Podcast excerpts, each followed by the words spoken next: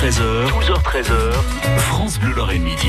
Personnage, patrimoine, grande petite histoire, hein, tous les jours avec Vianney Huguenot, on redécouvre nos racines lorraines et cette semaine, telle la belle des champs, Vianney, on bagnote dans les pâturages. Bah oui, on est au jardin toute la semaine, histoire de tirer par la manche le printemps. On part aujourd'hui tout au nord à Bassretchen, à côté du village natal de Jean-Marie Pelt, qu'on ne présente plus, le village de Rodemack, grand connaisseur Jean-Marie Pelt de la terre et de tout ce qu'elle nous offre.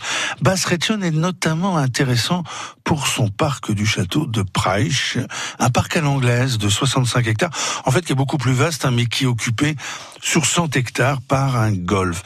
Alors, sur les 65 hectares qui nous intéressent aujourd'hui, il y a des essences d'arbres et de plantes rares, des haies de buis taillés en vagues, à la libre inspiration du sculpteur en formes diverses, figuratives, animalières, abstraites. Ce circuit ludique laisse le visiteur découvrir les différentes figures, ce qui constitue un jeu pour les enfants. Là, je cite l'auteur du site internet euh, sur les jardins du Grand Est. Et alors, pour peaufiner euh, ce tableau so british, un troupeau de moutons Hampshire, Hampshire, on dira comme vous voulez. Hein. Euh, c'est une race d'origine anglaise qui vous accompagne dans votre balade.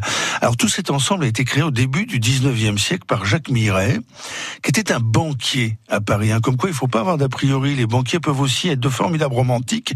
Mais oui, mais oui. Jacques Miret qui faisait aussi de la politique. Il avait été conseiller général et député de Moselle. Et puis il était le papa d'une très célèbre religieuse, Anne-Eugénie Miret, devenue Sainte Marie Eugénie de Jésus. Jésus auquel on doit cette formidable opération de transformation de l'eau en vin.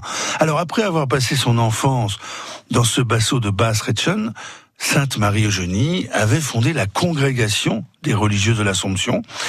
Elle a été béatifiée, pardon, par le pape euh, Paul VI en 1975 puis canonisée par Benoît XVI en 2007. Il lui a donc fallu attendre 30 ans pour passer du statut de bienheureuse à celui de sainte, une sainte fêtée le 10 mars. Allez, on va descendre un petit peu vers le sud pour finir.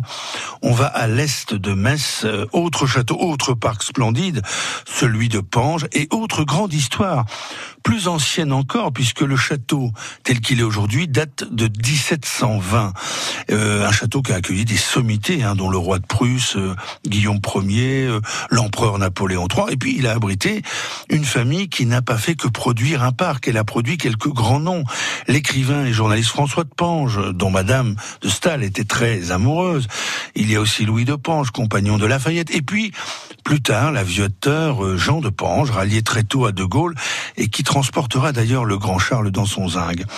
Une famille de Pange qui est toujours propriétaire du château, et ce sont eux, les descendants de Jean-Baptiste Thomas, premier marquis de Pange, qui vous font la visite. Vous voyez, c'est beaucoup plus qu'un parc que vous allez visiter à Pange. C'est une page de l'histoire de la Lorraine que vous allez ouvrir. Ah, Phil Mols, merci Vianney pour cette redécouverte qui incite à la balade. Et on réécoute tout ça sur francebleu.fr. 12h13h, 12h13h, France Bleu Lorraine Midi.